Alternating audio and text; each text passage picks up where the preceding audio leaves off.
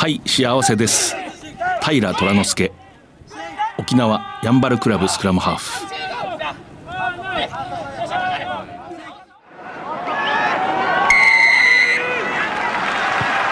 藤島大の楕円球に見る夢。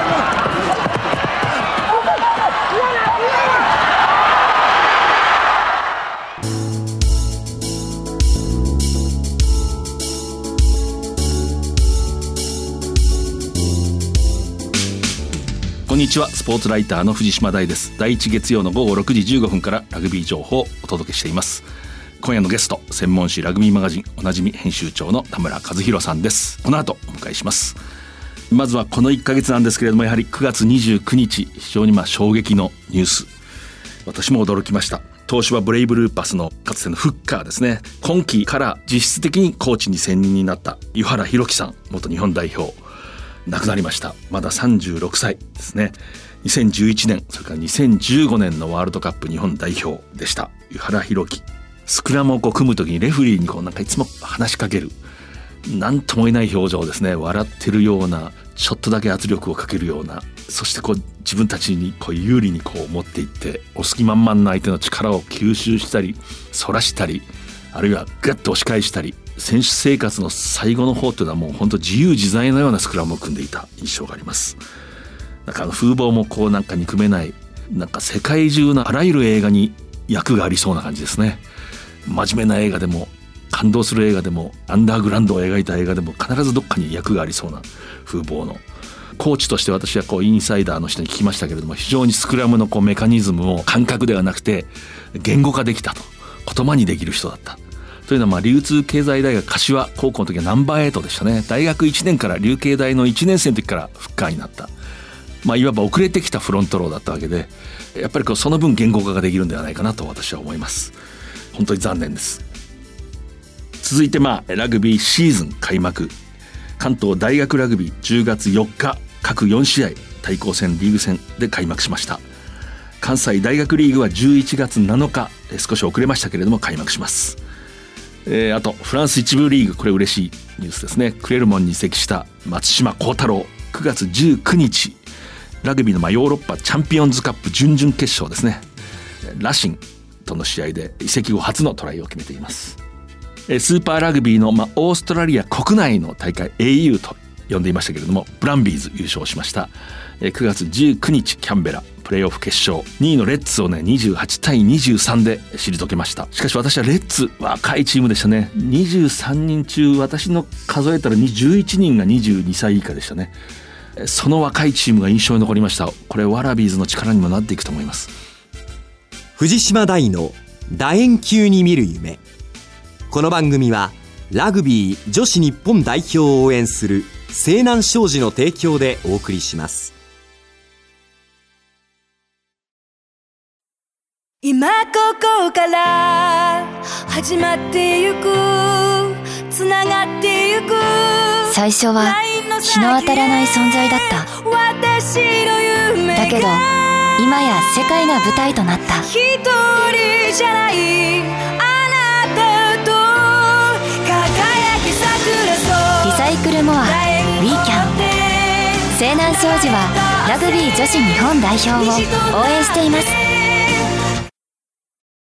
スポーツライターの藤島大です。ベースボールマガジン社ラグビーマガジン編集長おなじみ田村克弘さんにお越しいただきました。よろしくお願いします。よろしくお願いします。もういよいよまあシーズンがはい。関東大学ラグビーから始まったわけですけれどもまずじゃあ大学ラグビーのはい。話をラグビーマガジンが集めている情報から大いに語っていただこうと。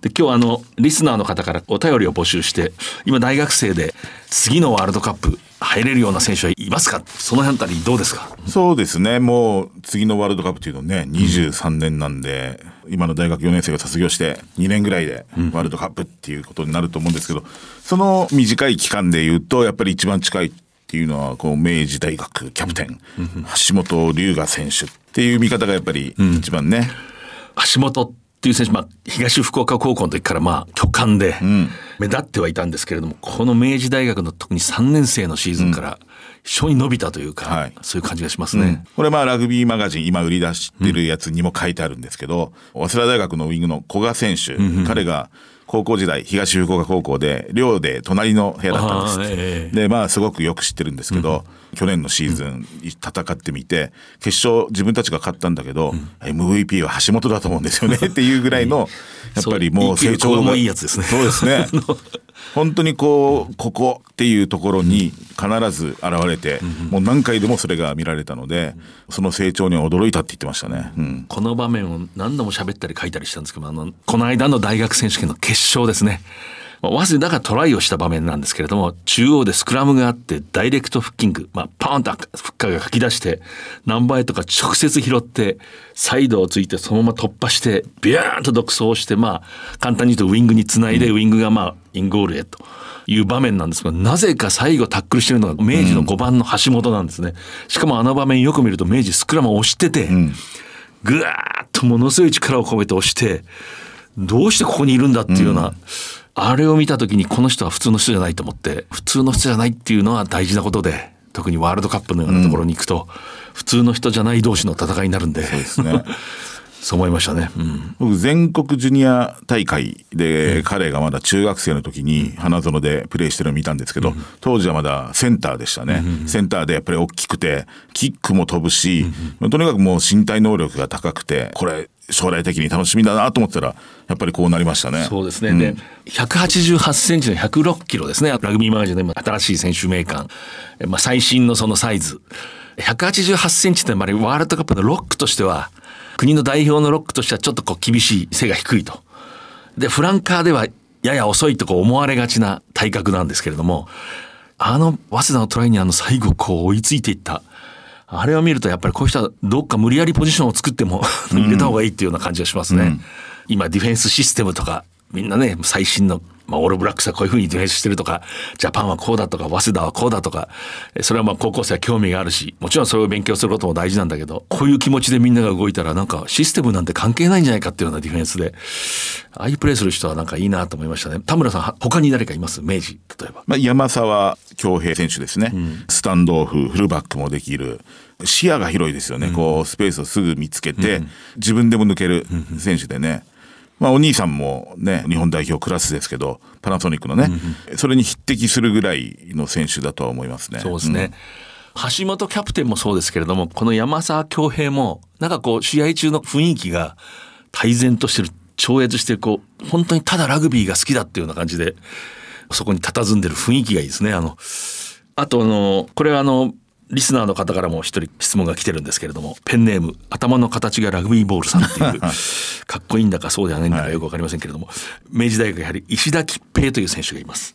今、新2年生ですね。まあ今の2年生。はい。この選手どうですか？彼はもうすでにセブンズではこうインターナショナルを経験してる選手ですね、上昇学園高校時代はバックローをやってましたけど、もうものすごい走力でバックス以上の運動量ステップもう何でもできる選手ですねで今年はねウイングやるっていう話ですけど、えもう将来性っていうかこれなかなかね動き素晴らしく動きは止められないと思いますよ、はい選手名鑑見ると168センチ74キロですかね。まあ小さいですよね。で、あの上昇学園っていうのは大体大きいチームで、あそこでこの人がナンバーエイトやってるのも異質でしたよね。バックスの選手をあえてこうナンバーエイトにしてるような。はいで、試合が動くともうバックスになる。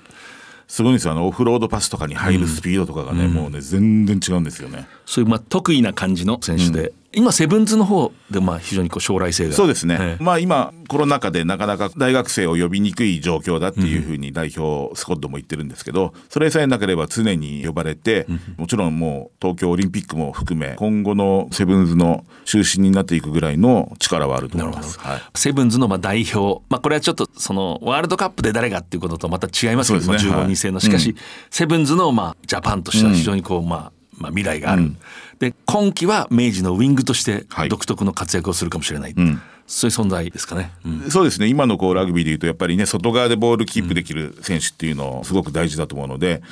この石田選手なんかはね、あの自分でいけるし外でのボールのキープもできるし、あなるほどなるほど。すごくいいんじゃないですか。もともと、ね、バックローが外側で待ってるようなもんですからね。まあ、いきなりその今現在の大学チャンピオンで早稲田なんですけれども、今明治からこう話が始まってるのはやっぱり私はこう数年来こうずっと花園からずっと追っててやっぱりこう明治今人材が非常に分厚いというか、わあいい選手が続々とこうまあ集まってきている、まあ、入学していると、はい。これがまあ現実ですよね。で、本当にいい選手がたくさんいて。あとどうですかね？そうですね、まあ、あの1年生でスタンドオフ、今年やる池戸選手、東海大相模から来た選手ですけど、一年生はい。彼なんかもすごい将来性があるんじゃないですかね、180センチ以上の身長もあるし、これも僕、全国ジュニアで見たときは、スクラムハーフとして活躍してたんですけど、その後、こうスタンドオフとかもやるようになって、ハーフの時からすごいキックも上手だったんですよね。で、手足も長いので、1年生からね、順調に経験積んでいけば、将来性あると思いますね。はい。池戸翔太郎、はい。まあ180センチ86キロですかね、はい。東海大相模。あとフルバックでこれ明治ばっかりで、はい。あれなんですけど、駒山弘樹。彼もね、あの身長もあるし、フルバックとかウィングできるんですけど、はい。今年からキャノンでヘッドコーチ、監督か、はい。沢木。沢木さんが将来的には絶対彼はジャパンに育て上げたいっていうぐらいの力を持ってますね。やっぱあの体は魅力ですよね。去年のね、大学の決勝もすごかったですよね。でまあその好敵手というか早稲田大学ですけれども、キャプテンの丸尾高政、はい。この人の力も間違いないです。静止した状態から加速するあの独特の、あれいうのはねあのジャパンに非常に向いてる昔の伊藤武臣、ナンバーエイトとかね外国人に強いランなんですけども、この人の場合ちょっとラグビーから離れるかもしれないっていうラグビーマガジンの取材にもそういうふうに答えてる。言ってましたね。イギリスにこう文化が興味があって、えね、オックスフォードとかに遠征した時に興味を持ったので、一回ちょっとそっちに行って、また外から一回ラグビー見てみたいって言ってましたね。ですからまあ直ちに例えば来年トップリーグで活躍してるかどうかっていうのは分からないかもしれないけれども、しかしまあこの人も間違いなく将来性のあるナンバーエイトですね。あと早稲田誰かいますか？1年生で伊藤大輔選手、去年の桐蔭学園で大活躍した、こうフィジカル的にももう十分通用するものを持ってるって周りのコーチとかも言ってましたね。相良監督もかなりまあ能力は際立ってると話してましたね、この間。どれぐらいですかねサイズ？179か。85キロ。15だからそんなにね飛び抜けてってことはないですけど、しかし早稲田の選手も非常に真面目にこうフィジカリティを鍛えてるんで、その中でやっぱり1年生でかなりトップクラスということですよね。そうですね、まあ、スタンドオフとかインサイドセンター、両方できるっていうことで。フルバックもできるああすごいな、この人も多分出てくるでしょうね。で早稲田には2年生で昨年も1年生で試合に出ていた吉村光っていう、まあ、スタンドオフ東福岡の、この人もねインテリジェンスがあっていい選手で、この辺のライバル多分こう火花が散ってると思うんですけどもね。そうですね、早稲田ね、あの、夏合宿もいつものように行けなかったんですけど、やっぱあの、丸尾キャプテンがこう、勝ち気ですよね、彼はね。ええ。神戦で強くなるんだって、ライバルを倒してでも上に上がれっていうことを、だいぶ言ったらしいので、今すごい競争がいい感じで起きてるって言ってますね。先日その慶応大学の相部キャプテンはい。にちょっと話を聞いたことあるんです。けど、慶応も今部内競争が、まあ、日吉で強くなれっていうことで、今までは遠慮しちゃってたんだけれども、去年までは。仲間がミスをしたらもう厳しく、えー指摘するとか、ポジションを競ってる人間同士があえて1対1のタックル練習をこう、向き合ってそういう雰囲気が出てきました、だからまあ今年の大学ラグビーがなかなか関東大学ラグビー面白そうですね。そうですね、ちょっとね、実践経験が足りないとか、対戦チームのがわからないとか、そういうね、心配が最初ありましたけど、やっぱりもうね、そういうことができないってなった時からもう、その部内での争いっていうのがね、こう激しくなってるので、それがどう出るか楽しみですね。うん。帝京大学は菅平にも行けたので、これはちょっと他をもしかしたらリードできてるかもしれないですね。まあ夏合宿ができた。できた。はい。えー比較的長く活動ができた。はい。ですね。うん。これも本当大学それぞれのね、これラグビー部の方針というより大学当局の方針があるんで、かなり活動が違うんですね、期間が。で、これ、早稲田大学の相良奈美夫監督に聞いたら、もうそれはもう仕方がないから、一番最初の段階から選手にも、よその学校のことを全く気にするなと。全く仕方がないことだと。もう、自分たちだけでまずこう、力を高めていこうって話してましたね。だから今年は特に関西なんかもそうですけれどもね、大学によってかなり練習量に蓄積に差がある可能性がある。まあ慶応なんかはその昨シーズン早くまあ敗退して、出られなくて全国大学選手権に、最後のジュニア選手権の入れ替え戦っていうのがあって、1日2日休んで、もう新チームが始動した。すごい12月の間にですね。で、季節してコロナの、まあ、新しいウイルスが、まあ、拡大したんで、ちょっとその分、1ヶ月ぐらいの、まあ、激しい練習をした蓄積があると、いろんなことがありますねだから、リーグ戦どうですか？関東大学リーグ戦。リーグ戦はですね、まあ、東海大学がコロナでなかなか活動ができなかったっていうハンデはちょっとあるかもしれないですけど、力のある選手が揃っているし、なんだかんだ言ってやっぱり上の方にはリーグ戦の中心にはなると思います。はい。なんかあそこは選手層が熱いですよね。同じような体格をした選手がどんどん出てきて。そうですね。うん。注目はまあキャプテン吉田キャプテンも体が大きいですよね。あの、186、101キロ、立派なね、体格で。こう体張る人ですよね、はい。あとスタンドオフのね、丸山凛太郎、ええ。彼がね、勝ち気で、やっぱり東福岡のねますよね。強気ですね、見るからに強気。ラグビーってのは性格のスポーツだって私都立国立高校を教えてる時に教え子に習ったんですけれどもね、高校生にラグビーっていうのは性格のスポーツですねって言われてあのその通りだなと思うけどこの丸山も気が強いし、あとまあ関西は関西のリーグ天理大学でね少し感染者が出たということもあって、開幕が遅れる11月ですか。はい。でしかも入れ替え戦がなくなったりいろんなことがあるんですけれども私はちょっと関西大学リーグで一人どうしてもここでしばらく喋りたい人がいて。どうぞ、お願いします。近畿大学のね上森陽太っていう、まあ、左のプロップですね、今3年生ですかね。171センチ105キロ、決して大きくない、まあ、171センチとやっぱり大学のフォワードとしても大きくないですね。そうですめちゃくちゃスクラムが強いんですね、昨シーズン何度か直接見て全てのスクラムをデストロイしてましたね。あすごい。ジャパンの U20 でも大会でねあの、フィジーのなんか120キロぐらいある人をもう子供扱いしてましたね、この人はねちょっと特別ですね。なんか、多分他にもきっといるぞって言われたらそうですし、私がたまたまその J スポーツの解説で担当した試合なんかのことがやっぱ印象に残るんでこうやって喋ってしまうんですけれども私が見た試合の全てのスクラムを押したっていう、こういう人って大事にするっていうかもうすぐ上に上げてしまってジャパンクラスですねこう。何年かに一人いますよね。そうええ何でも押せるっていう人。まあ、グ・ジオンがね、ま今、あ日本で、そうですね。彼が大学時代からやっぱそうでしたけど。でその例えばそう上に引き上げてそこでいろんなことが起きてやっぱり120キロのものすごいのがいたと、ん。でやっぱり自分もっと大きくな,、ね。なんなきゃいけないと思うとか、いやいやこの体でも十分通じるとかそういうこう行ったり来たりしながら、まあ、育てなきゃいけない日本のラグビー界として、そういう人だと思いますね。上森陽太注目してください。インナーサークルの人はもう知ってるわけですけれども、全員こう関わった人はいますね。あと試合を見た人、印象に残るって。うん。であとね私がたまたま知ってるから今喋るんです、で朝日大学っていう、うんうん。あそこにまあウィングフルバックやる長野拓也っていう、今4年生ですかね。私この人名護高校の1年生の時見たことあるんですね、うわこの人なんだ。必ずトライするなと思ってその後全ての私が見た試合でトライを必ずする。花園でもしましたし朝日大学で相手が格上の時でも必ずトライをする。まあすぐジャパンっていうふうにはならないかもしれないけれどももっと高いレベルで誰かがチャンスを与えるべきだと思いますね。ね、そういう選手がね、トップリーグ入ってね、伸びる選手いますもんね。ええ。うまいとか大きいとか速いっていうだけじゃないんですね、なんかどの試合でも必ず何かする、こういう人ってもう手を離しちゃいけないっていうかねそんな感じがします。あのなんか田村編集長おすすめのこの選手を見ろっていう。えっ、と、関西ですか？まあ何でもいいですよ。まあちょっとさっき慶応大学ではちょっと名前を出すの忘れてましたけど、フルバック1年生の山田響選手とかね、あー。彼も、まあ、花園での試合とか見てるとボールを持つと必ずゲインできる、ゲインするっていう気持ちがねすごく強い選手だったので。彼なんかどんどんどんどん伸びていくんじゃないですかね。セブンズでも代表レベルに呼ばれてるので、いろんな形で経験積んでいって、もっと体がねできてくれば、さらに突破できるいいフルバックになると思います。まあ、慶応の関係者もまあ才能は続けてると、んはっきり話しましたね。すっごい速いですよ。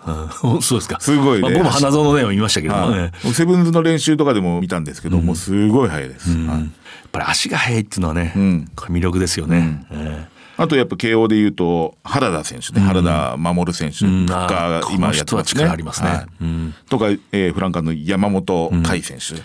山本海も強いですね。ですね。根源的に強いんですよね。うん。この辺はね本当にボールを持って前にも出られるし、タックルもねすっごい激しくいけるので、そう見ると慶応もいい選手いますね。ええあとちょっと前まで帝京大学にいた李承信ってはいいうはいセンターの選手が帝京大学を離れて、ん。この間びっくりしたんですけど、神戸製鋼。にはい。入った、この人もまあ同世代ということでは、まあ、大学生ではなくなりましたけれども、相当楽しみな人ですよね。楽しみです、本来はこうニュージーランドに行きたいなっていうことで、まあ離れたらしいんですけどやっぱコロナ禍で行けなくなっていろいろ考えた末に、えー神戸製鋼に行くという。まあそういうこう大学をまあいわば途中で一旦こう退いた人を神戸製鋼がもうすぐ手を差し伸べるっていうのは実力があるってことですよね。ですね。ええ。センターの選手。はい。ええ。U20 でもこう共同キャプテンですよね。そうですはい。ええで体も強いし、キックも上手ですね、ええ。は大阪朝鮮高級学校出身、えーですね。この人もこう世代的には将来こうジャパンに出てくる人の一人かなと思います、あとまあ帝京大学のフッカー、はい。山添圭介、はい。2年生い、2ですかね。年生です。長崎北洋大、はい。この人も楽しみじゃないですかね。いや高校時代、まあ、これも花園で見たんですけど、ボールキャリーすごいですね。ナンバーエイトでしたよね、はい、前に出られる力があって、でね彼が大学行って今フッカーやってるので、将来的には堀江選手みたいな選手になれるんじゃないかなっていう、ナンバーエイト出身でいいフッカーになるってもうはい。例を挙げるとキリがないぐらいなんですけれども、その一人ですよね。非常に楽しみな。と思います。で長崎北洋大っていうのはピシッと鍛えられてるんで、高校時代に。筋金も入ってると、楽しみですね。あとこの人っていう。関東学院の、まあ、去年とかフルバックもやってたんですけど、えー今年はセンターとかウィングもやる、えー川崎清純選手。つまり関東学院ね今季昇昇格をしたんではい。あんまり昨年見てる人は少ないわけですね、はい。要するに2部だったから、うん。まあ、セブンズのファンの人だと、セブンズの日本代表とかでも出たことがあるので、え知ってるかもしれないんですけど堂々の体格で190センチ100キロバックスウィングフルバックですか？ウィングフルバックが多かったですね。あでキック力もあるんですよね、でその体格で盛岡工業出身。また筋金が入ってますね。ね、で彼なんかはこう将来性持ってるものがすごいので。もう盛岡のペット寒いグラウンドの風が吹きましたね今ちょっと、ご本人にちょっと話聞くと、ロシアの血も少し入ってるんですあっていうことだったのでうん、すごく楽しみにして見てます。はなかなか190センチ100キロでセブンズのい、そうなんですよ。足もね速いんですよね。うん、注目ですね、はい。今季久しぶりに帰ってきた関東学院、はい。で今まあ、まあ、将来のワールドカップの日本代表をある程度まあ意識しながら、えー今季の大学ラグビーの注目選手を、まあ、なかなか次の大会にっていうのはね簡単ではないでしょうけれども、まあ、その次の次なんかであれば、いろんな人に可能性があると。いうことですね。で次トップリーグですけれども、はいあの割と最近になってようやく発表があって、はい1月16日開幕ですか開幕ですね。はい。何かこう情報ありますか？これまでのトップリーグとしては最後ですね。22年の1月に、えー新リーグが開幕するので、それが新しいリーグと考えると、トップリーグの最後の大会ですね。ななるほどそうですね。えーで、まあ、最後の大会だけど、えーその次の新リーグにつながる大会なので、えーそこでの成績が、その新リーグの、例えば、3つのカテゴリーに分けられるとしたら、そこでの評価の一つの対象になるということなので、ここでいい成績を残す。それが全てではないですけど、例えば、今ランク付けとしては下のチームが、そこでいい成績を残すと、上に行ける可能性も出てくるという。でなかなか今期はそのここまでの活動を見ることができないんで、はい。難しいんですけれども、やっぱり神戸製鋼は充実してると見ていい？メンバー的にもそうですね。で、まあ自信もあるでしょうし、まあ神戸製鋼、サントリー、パナソニック、このあたりが中心になるとは思ってます。はい。で。そこにこう絡んでくるのが、まあ、あのしぶといヤマハそうですね。はい。この辺どうですか？と思ってます。やっぱヤマハはね、日本人、首脳陣で、日本人のいいところ、選手のいいところをちゃんとがっちり掴んで引き出すっていうものをもう術を持ってるし、東芝としては、まあね、昔ながらの東芝のいいところもずっと継続できてるので、絡んでくるんじゃないですかね。ただこれまでとちょっと違うやり方なので、最終的には25チーム、新リーグに向かう25チームが何らかの形で優勝争いに絡むっていう形なんですよね。トップリーグ16チームが最初2つのカンファレンスに分かれて試合をやって順位を決めて、それによってセカンドステージは4グループに分かれて、その下の同時にやっていたトップチャレンジの上位チーム4つがそれにそれぞれのプールに加わって、えー頂点を争うという形なので、これまでにない戦いが見られるし、えーちょっと変則なので、本当にそのまんまの力が、えー優勝につながるのかどうかっていうのも、えーやってみないと分かんないところありますね。そこ分かんないですね。もちろんトヨタだって黙っちゃいないだろう、はい。キャノンもかなり力を入れてきた、もちろん NTT 勢もいると、まあこうやって話してたらキリがないわけですけれど、ヤマハとかがもうすでに例えば何週も連続してオープン戦、トレーニングマッチをやるとか、そういうそれぞれのチームのなんか独自の動きがあるので、今のうちから見てると面白いですよね。なるほどなるほど、うん。うん。でまあ豪華な外国人、ん。海外の、はい。まあトップクラスが続々とこう、まあ、いわゆる入団を決めて、はい。トップリーグ各チームに。で、これは、もうちょっと開幕が近づいた時に、整理をして話さないと、あの、名前を朗読してるだけで終わってしまうんで、今日ね、ずっとこう朗読してるだけで終わってしまうんで、まあ、そこは今度、いつかまた取り上げたいと思います。あと、まあ、え代表は、まあ、年内の活動はもちろんなくなったわけですけれども、はい。今、どんな情勢ですか？まあ田村さん一番情報を持ってるんで。えー20年の2月の終わりまでですね、やった、えー最初の第6節までで、そのワールドカップ以後、初めての日本代表のスコッドのようなものは、まあ一応選んであるんですね、50人。で、まあこれに関しては、前回のワールドカップの日本代表スコッド、プラス新しく出てきた選手ということで選んでいます。で、彼らに関しては、やっぱり日本代表の方からそれぞれのトレーニングメニューとかも渡されてるので、そこに呼ばれた選手っていうのは自分は日本代表スコッドに、えーその枠に入ってるっていう意識を持ってやってると思います。結構若い新しい選手も少しは入ってるっていう噂なんですけど、そうですね。若いっていうよりは、えー新しい選手、まあ。そうですね。新しい選手ですね。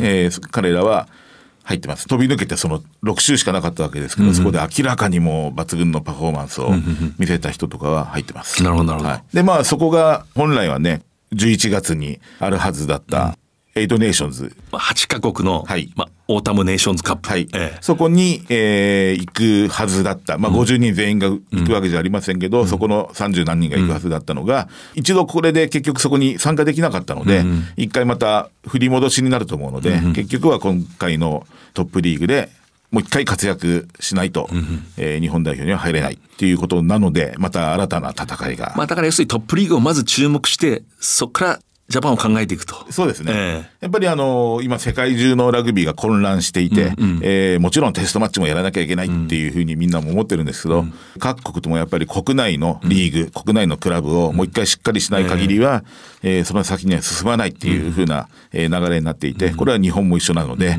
もう一回トップリーグをしっかり戦って、えー日本代表を作ってやると、そういう流れですね。だからまずその大学から久しぶりの、まあ、ラグビーを見るファンの期待にまあ応えるというか燃える気持ちをまあ引き上げて、でトップリーグが始まってそれをじっくり見て、そのことによっていろんなジャパンの将来も分かってくると。そうですね。ええ。ことでしょうね。これちょっと余談になるんですけどワールドカップから1年ということで話すんですけれども新しいラグビーマガジン、はい。私こう読んでいて海外のあのラグビー雑誌を抜粋したページがあるんですけど、南アフリカの優勝したあのスプリングボックスのラッシー・エラスマスっていう非常にこうなんて抜け目のない、えーしかも人格者のコーチがヘッドコーチがレフリーの研究を。すごいですね、あれね。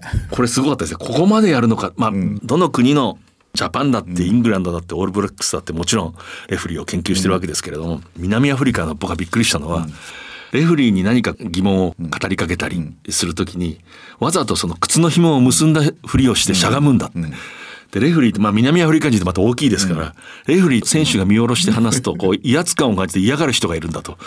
でだからわざとしゃがんで聞くとレフリーが上から見下ろすから気持ちが落ち着くんだって、ねえ。そこまで研究してたっていうねこれちょっと驚きましたね。あれめちゃくちゃ細かかったですよね。ええ。で、なんか役割あったじゃないですか。うん。この選手はレフリーをいい気持ちにさせる役とか、ね。ココリシキャプテンははもう徹底的にレフリーに敬意を払うと、ね。でこう疑問をこう話す時はあのナンバーエイトのフェルミューレンが来てそうそうこっちがそのやや嫌われ役になって、でキャプテンはもう常に最高の態度を取っていくとレフリーに、ねちゃんと役割を分担して。る いややっぱり優勝するってことはそういうことなのかなと思ってね、もちろんそういうことばっかりやってても優勝はできないんですけれども、えーちょっとあれは面白いページでした。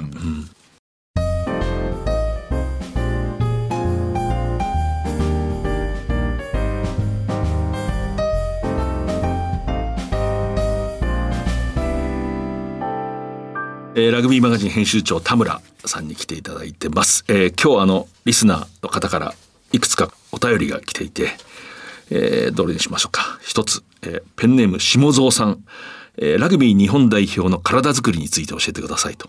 昨年1年前のワールドカップ勝因体作りの面も大きいのではないかと。2015年の時の映像が流れると例えば堀江翔太今よりかなり小さく見えますと。2015年だってあれだけ鍛えてたんだけれども、えー2019年の代表はなぜここまで大きく強くなれたんでしょうかとこういう質問来てます。はい。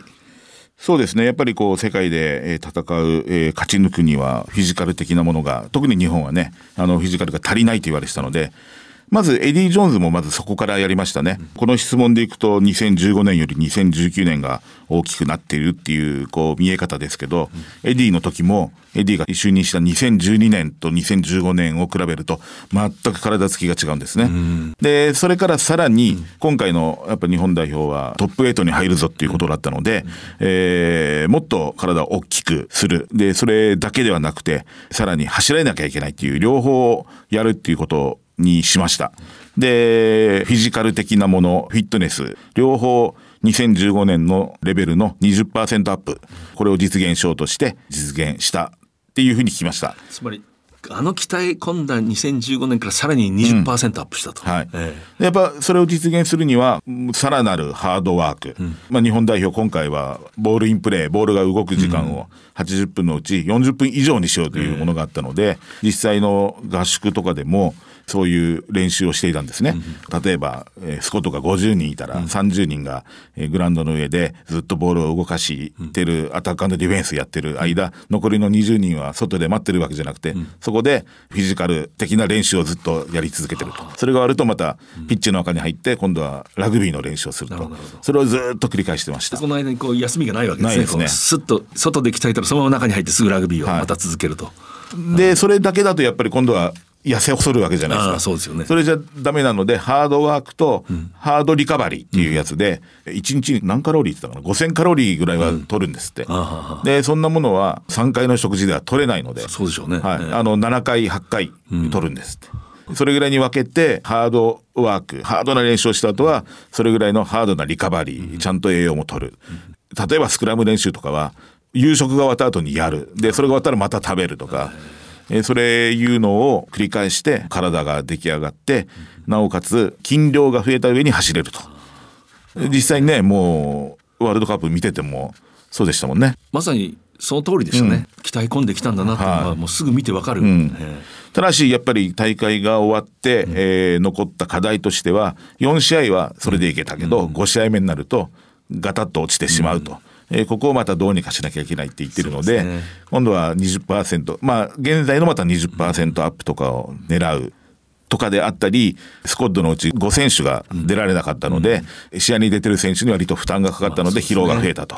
スプリングボックスはフォワードの選手が大体全部出場時間がみんな均等なんですよね。あの前5人の選手。それも1試合目から決勝戦まで全部それは計算されていて、ですね。うん。だから決勝戦に非常にみんなフレッシュな状態を保っていたと。まあこれも選手層が厚いからですねえ。日本代表としては、えーみんなが、まあそういう計画も必要ですし、その計画に応えられるだけの技術、スキル、えー体力、その全てをもう一回再構築というか上積みしなきゃいけないってことですね。はい。選手は大変ですね。大会ごとに厳しくなっていく。本当ですよねね。一日に7回、8回飯行くっていうのも 僕的には嬉しいです 田村編集長の日常のカロリー。そこまで僕食べられないと思います。はい。あとまあペンネームアココさんという方から流通経済大学のはい。猪木ブルワというまあ留学生ですね。フランス大会ちょうど24歳のはずですと。どうですか？あの一番インパクトが強いのは、去年の大学選手権の帝京大学戦ですね、この時にもう走りまくってトライを取って、えー帝京大学を倒した試合なんですけど、もうその時はすごかったですよ。で、その後サンウルブズに選ばれたので、え世界レベルでもどれだけいけるかなっていうところで怪我をしてしまったので、はっきり世界に出たらどうなるかっていうのはまだわからないですけど、持ってるものは素晴らしいと思います。はい。この人も今季大学ラグビーで注目する。そうですね。ええ。これずんぐりした感じですね。どっちかそうですね、あの、すごく大きいわけじゃなくて、ええ。はい。止めづらそうなこうタックルをするのが難しいような感じの走り方の選手ですね。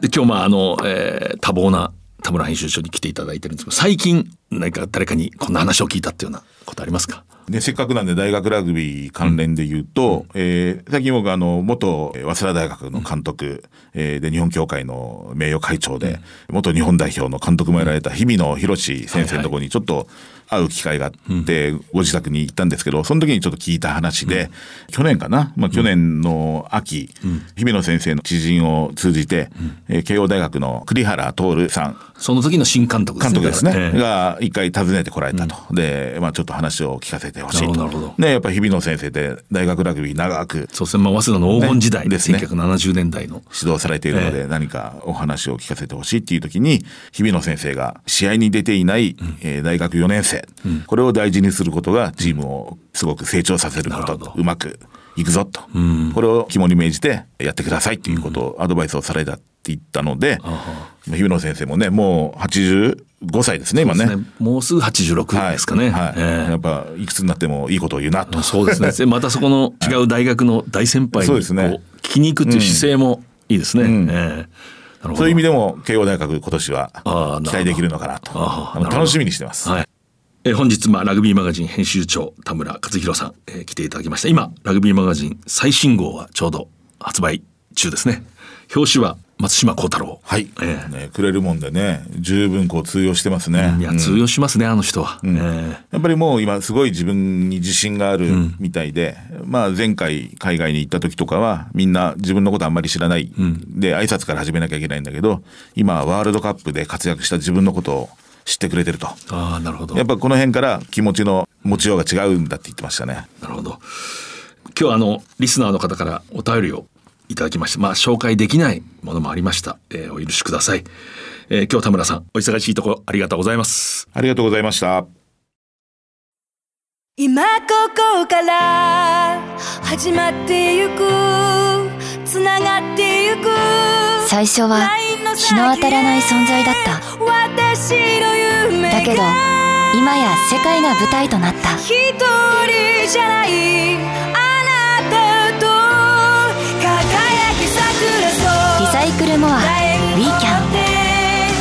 商事はラグビー女子日本代表を応援しています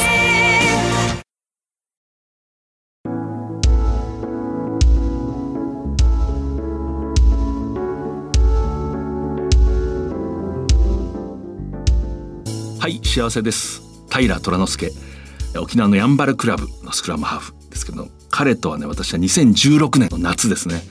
彼が名護商工高校、沖縄の名護高校は花園でおなじみなんですけども、その隣にある、そこの3年生で私はその夏合宿にコーチとして数日間行きまして、鹿児島の薩摩郡ですね。ものすごく暑いグラウンドで、そこでこう一人で本当にこう彼が後輩たちをこう引っ張って苦しい時にこう力を発揮すると彼は中学の時ラグビーを少し覚えてで普通やっぱり花園常連校である名護高校に行くのが普通のコースだと思うんですけれどもまあやはりこう学校というのは縁があるんで名護商校隣の学校に入った。15人なかなか揃わないし花園が遠かった。でもこういうふうにこう苦しい時にこうみんなをこう引っ張っていく。苦しい時にこう辛い顔をしない。きっといい人生を送るだろうと勝手に決めてたんですね。でつい先日再会しましてヤンバルクラブの練習を見て。でその時つい言っちゃったんですね。今幸せかって。はい幸せです。ああもうこれでいいやと思いました。彼は地元のその看護学校これ結構入るの大変なんですけれどもそこに入って志望通り病院の看護師になって今活躍してますけれども相変わらずいいスクラムハーフでした。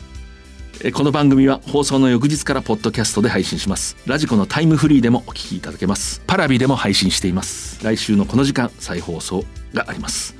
次回は11月2日の放送です。それでは藤島大でした。藤島大の楕円球に見る夢この番組はラグビー女子日本代表を応援する西南商事の提供でお送りしました。